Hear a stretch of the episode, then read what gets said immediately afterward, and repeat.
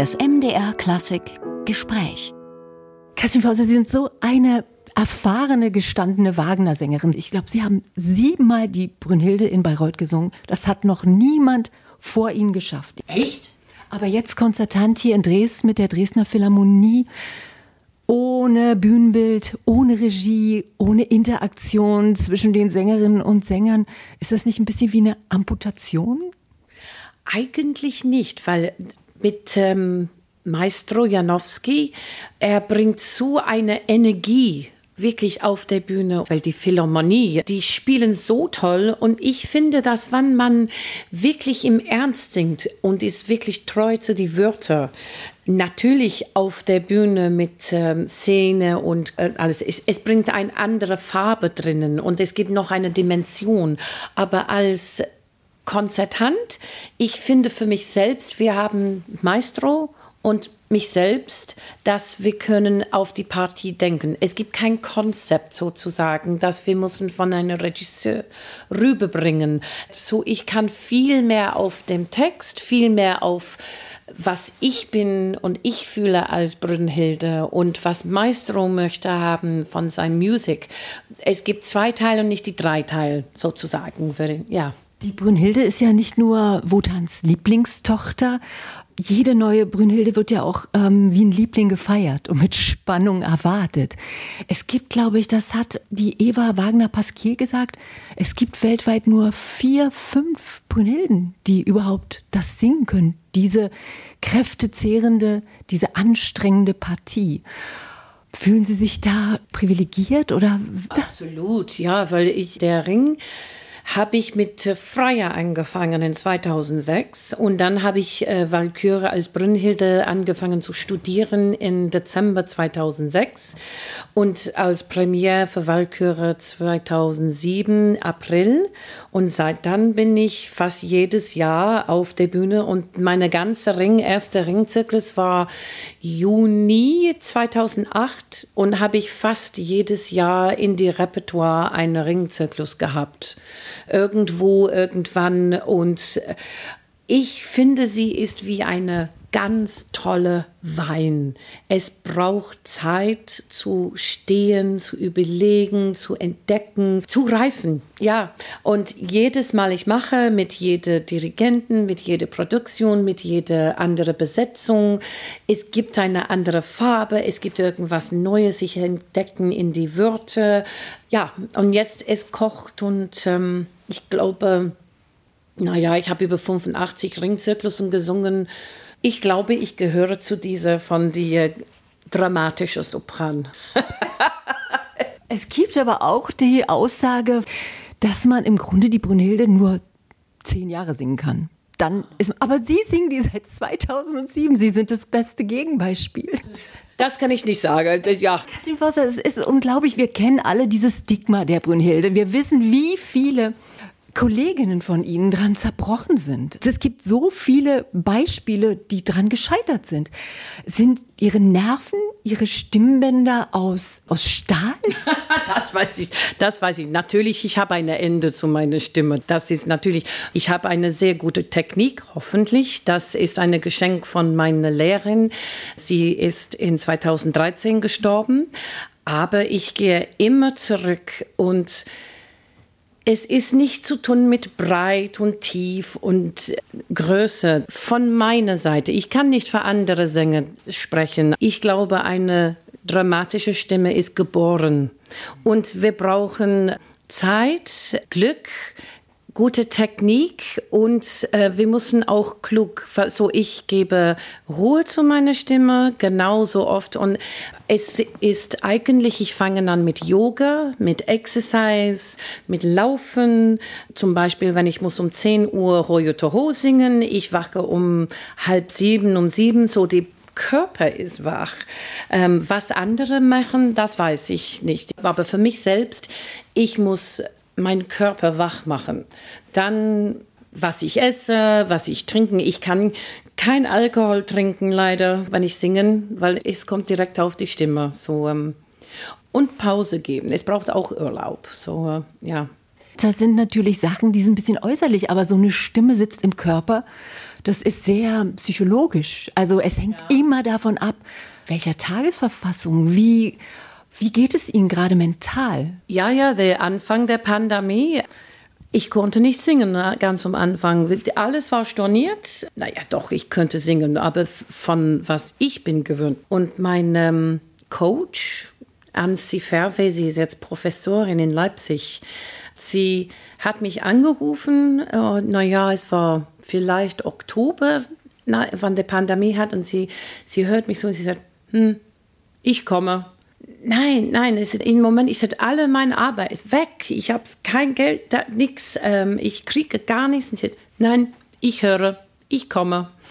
Und sie kam und wir haben einfach meine ähm, Bücher geöffnet und ich habe alles von Königin die Nacht zum West Side Story. Und dann plötzlich alles war frei. Ich muss von die Seele diese ganz schreckliche Gefühl, was würde passieren, was kommt, wann würde es zu Ende. Ich habe immer das Gefühl, es würde zwei Jahre, aber trotzdem das in die Seele zu tragen. Und ich bin eine Google-Gardnerin.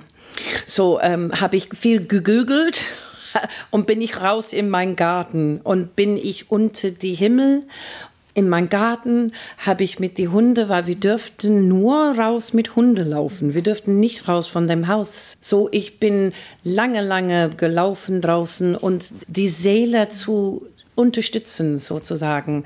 Ja, es war für alle, es war sehr, sehr schwer und alle hatten eine andere Geschichte. Was ist los? Zum Glück ähm, haben wir das überstanden. Zum Glück habe ich ähm, Arbeit in Wiesbaden. Wir haben ein Konzert im Mai gemacht, dann war alles wieder zu. Und ähm, Uwe Laufenberg wollte noch, dass dieser Ring würde passieren. Und wir haben dann geprobt im November. So, das war ein Ziel für mich, dass ich könnte irgendwo gehen. Und wir haben dann geprobt für vier Wochen für den Ring falls wir könnten das machen. Und dann, er hat das auf der Bühne mit Klavier gebracht in, ich glaube, März oder April 21. So, das war für mich eine wirkliche gute Zufall, dass er ist so dran geblieben, dass wir als Sänger hat irgendwas zu tun. Und dann habe ich natürlich diese Einsprung in äh, Bayreuth gemacht. So langsam kam es. An, 21 wirklich Mitte 21 hat alles wieder angefangen zu funktionieren. Streng mit Testen, aber ich habe gearbeitet. Ich bin eine von die ganz, ganz glückliche. Das hat noch zu tun. Wie ist es jetzt für Sie? Es spielt da immer noch die Angst mit rein. Man muss ja als Sänger wirklich schon in Zeiten, wo es keine Pandemie gibt, in Grippezeiten, ist man ja sehr vorsichtig, dass man sich nicht ansteckt, dass man sich nicht erkältet, dass sich nicht was auf die Stimmbänder legt. Wie ist das jetzt für Sie? Reisen Sie entspannt oder doch immer mit ein bisschen Angst im Nacken? Ehrlich gesagt, äh, dass die Angst kommt einfach von der Lockdown nicht von was ich würde kriegen. Das, ich habe mit anderen Sängern gesprochen. Man guckt alle die andere an. Hat sie etwas? Hat sie etwas? Und ähm, ich habe zum Beispiel mit äh, einer Assistant Regisseur gearbeitet, habe ich Mittagessen mit ihm und dann Nachmittag ist er mit Corona. Und ich zum Glück habe nichts. So, ich glaube, es gibt einen Teil von Glück. Sie haben es gerade angesprochen, äh, Singen ist weitaus mehr als intensives Notenstudium. Singen ist dann, man benötigt ja auch die Lebenserfahrung, genau. um seine Rollen anzugeben. Sie haben erst Mitte, ich glaube mit Mitte 20 den Sängerberuf so richtig professionell ergriffen. Ähm, das ist eigentlich unvorstellbar spät, aber Sie haben Ihre Erfahrung in der Arbeit als Hebamme, haben Sie mit vielen sozialen Schichten ja auch zu tun gehabt. Glauben Sie, sind Sie den anderen Kolleginnen, sage ich jetzt mal, voraus? Viele haben sich ja angefangen mit 10, mit 14 und dann nur Gesang und sofort zum Studium und gar nicht dieses, was Sie hatten an Lebenserfahrung, auch, auch mal zu erleben, wie unterschiedliche soziale Verhältnisse es gibt. Eine interessante Frage, aber alle hat seinen eigenen Weg. So ist es zu sagen, dass manche Sänger, die sind sehr erfolgreich, sehr jung, so das ist dein Weg und manche sind ein bisschen älter und das ist ihr Weg. Man muss ja so ein bisschen wissen, wovon man singt. Gerade so eine Brünnhilde, die entwickelt sich ja. Ja, ja, das, das geht sowieso Strauß und von meiner Elektra. Seite Elektra und ähm, naja, Elektra für mich ist gebaut auf drei Patienten, die ich habe als äh, Studenten Krankenschwester kennengelernt. So das habe ich gebaut von das. So ja, kann ich wirklich und das ist mein Spiel, wo mein Spiel kommt davon ist von mein Leben. Ähm, das ist sitzen am Bus und ich schaue mal die Leute und wie die reagieren und äh, auf der Straße und so das ist mein Schauspielseite. Sie sind Britin, Sie sind im mittelenglischen Nottingham geboren. Ich, das muss ich mal fragen, äh, war Musik da Teil Ihres Lebens? Nö. ich war immer auf diese Seite, ja, und meine Mutter hat ein ähm, Buch gefunden und ungefähr zehn Jahre alt und sie hat gesagt, was wollen Sie machen, wenn Sie sind Erwachsene? Und ich habe es nicht geschrieben, ich möchte, ich habe es geschrieben, ich weiß, seit ich bin drei Jahre alt, ich würde eine Krankenschwester und eine Sängerin sein und das tue ich. So, ähm, deswegen, es war sehr interessant, für das die zwei Sachen war total verbunden. In die Schule habe ich Klavier, Trompetten, Viole, Violin, habe ich alles versucht, aber die einzige, dass ich bin geblieben mit, ist die Stimme. Meine musikalische Seite nicht so gut. Ähm, ich war in einer Schule, das war, ähm, naja, 800 Kinder und so, Musik war nicht so wichtig. Sie sind dann nach Weimar gekommen ohne Deutsch zu sprechen. Und ich glaube, eine der ersten Partien war am Nationaltheater, war auch ein Wagner. Haben Sie mit Wagner Deutsch gelernt? Äh, wann ich kam, ich war für die Elisabeth in Tannhäuser, als für äh, Alexander Albrecht. Das war sein letztes Stück zwei, äh, Mai 2002. Aber vor das habe ich Mimi und habe ich dritte Dame gemacht und ich sprach kein Deutsch, wirklich kein Deutsch. Ich habe so ein bisschen Unterricht, bevor ich kam und keiner in Weimar hat Englisch gesprochen. Ich habe kein Englisch auf die Straße bis 2006 gehört. So, für mich, das war eine wichtig zu schätzen, weil ich musste Deutsch lernen. Ich habe keine andere Wahl. So, ich habe wirklich Deutsch auf die Straße gelernt. Und ich war die erstes Jahr, ich war schwanger geworden 2002, so ich habe bis, naja, Mai 2001 bis ähm, November 2002 ich bin immer im Theater, ich bin immer da, zugehört, zugehört und das ist, wie ich habe Deutsch gelernt. Und dann diese, der, die, das, dem, den, die, ist like, wow. So alles war die. Die Baum, die Auto, die Boden, die, bis jemand hat gesagt, nein, Catherine, das Auto, das Baum, die Baum, das der Baum. Baum. Der, siehst du?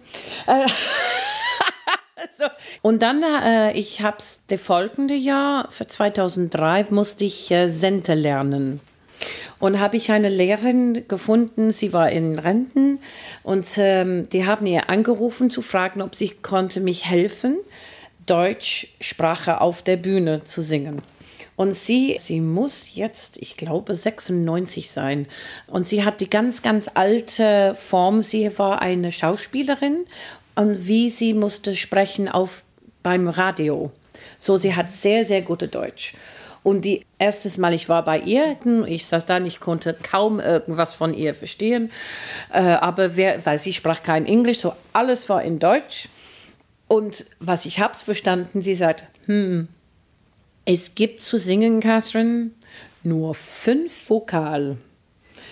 Viele Jahre später habe ich gesagt, aha, fünf Vokale, oder? Sie sagt, ja, ich wusste nicht, wo ich sollte anfangen. So, ich habe gedacht, wir machen das wirklich ganz, ganz leicht, ganz anfangen. You know.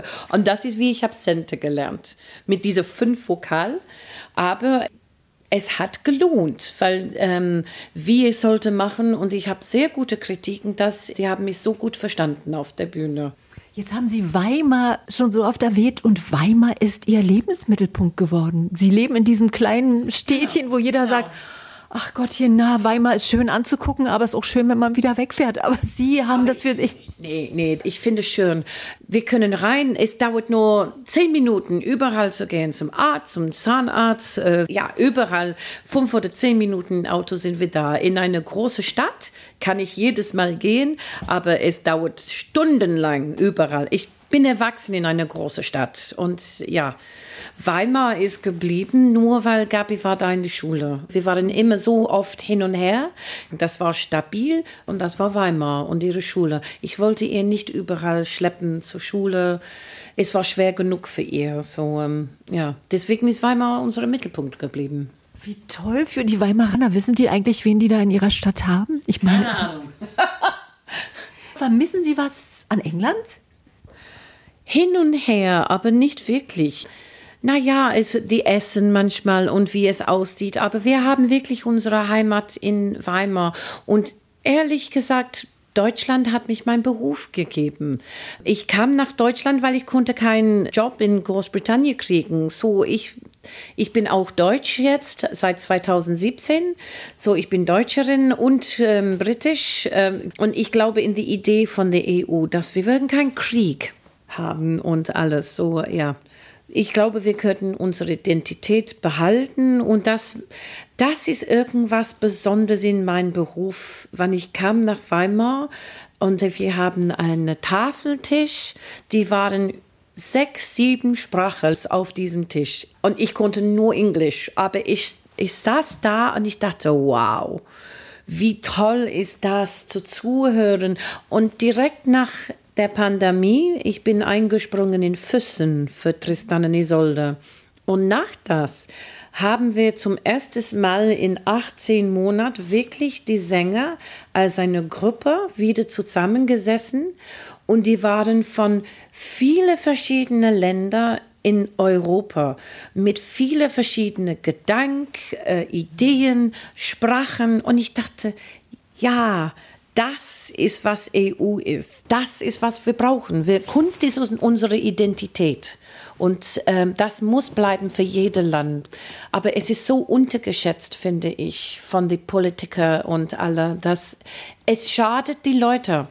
Die waren eine Zeit, wenn ich kam in Weimar zum Beispiel, ähm, ich habe mit vielen von die älteren Sänger erlebt. Das war alte Ost und die haben gesagt, die Vorstellung manchmal muss auf Pause, bevor die fangen an, weil der Zug war spät aus Leipzig oder irgendwas. Das bringt ungefähr hunderte Leute für die Vorstellung und so. Die müssen auf diesen Zug warten, weil es die wären eine Störung und dann könnte die Vorstellung losgehen bringen.